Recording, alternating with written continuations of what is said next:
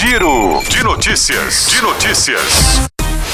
Quinta-feira, 4 de janeiro de 2024. Eu sou Luciano Augusto e esse é o Giro de Notícias. O registro de novas armas de fogo para defesa pessoal de cidadãos que vivem no Brasil caiu em 2023. A redução foi de quase 82% em relação ao ano anterior. Segundo dados do Sistema Nacional de Armas, Sinarme, no ano passado foram cadastradas 20.822 novas armas de fogo para defesa pessoal, um número bem inferior às 111.044 armas que foram contabilizadas em 2022. Segundo a Polícia Federal, esse é o menor número cadastrado de armas para defesa pessoal desde 2004.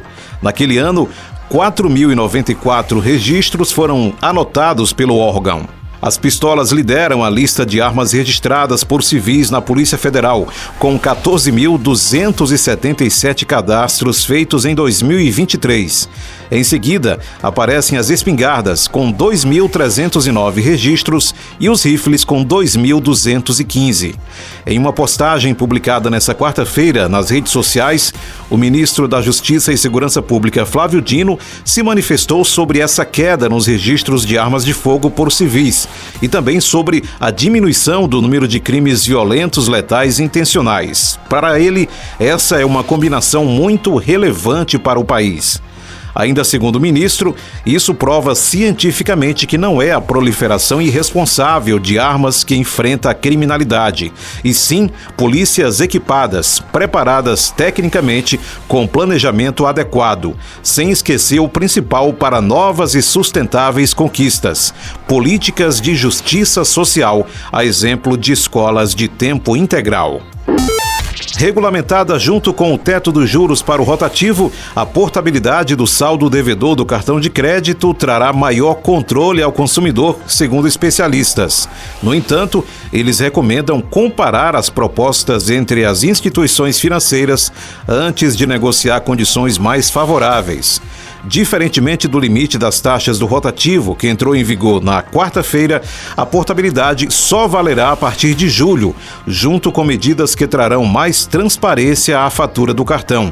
Segundo o presidente do Instituto Locomotiva e fundador do Data Favela, Renato Meirelles, a portabilidade trará maior controle ao consumidor, ao permitir que ele negocie condições do refinanciamento da dívida com a instituição que oferecer as menores taxas ou os prazos mais longos.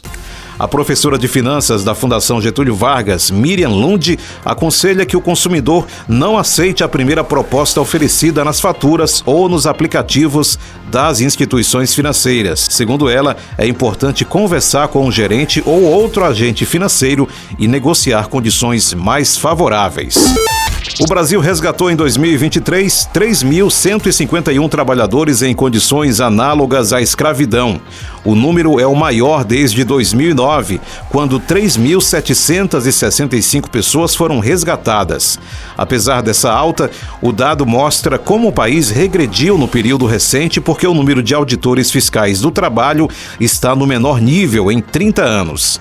Com esses dados, subiu para 63,4 mil o número de trabalhadores flagrados em situação análoga à escravidão, desde que foram criados os grupos de fiscalização móvel em 1995. O trabalho no campo ainda lidera o número de resgates. A atividade com maior número de trabalhadores libertados foi o cultivo de café, 300 pessoas, seguida pelo plantio de cana-de-açúcar, 258 pessoas. Entre os estados, Goiás teve o maior número de resgatados, seguido por Minas Gerais, São Paulo e Rio Grande do Sul. Por trás dessas estatísticas, restam histórias de abuso nos campos e nas cidades, que mostram como o trabalho análogo à escravidão ainda é recorrente no Brasil. Em fábricas improvisadas, em casas de alto padrão, plantações, os crimes continuam a ser cometidos. O Giro de Notícias tem produção de Camila Matias, Sonoplastia André do Vale. Essas e outras notícias acesse gcmais.com.br.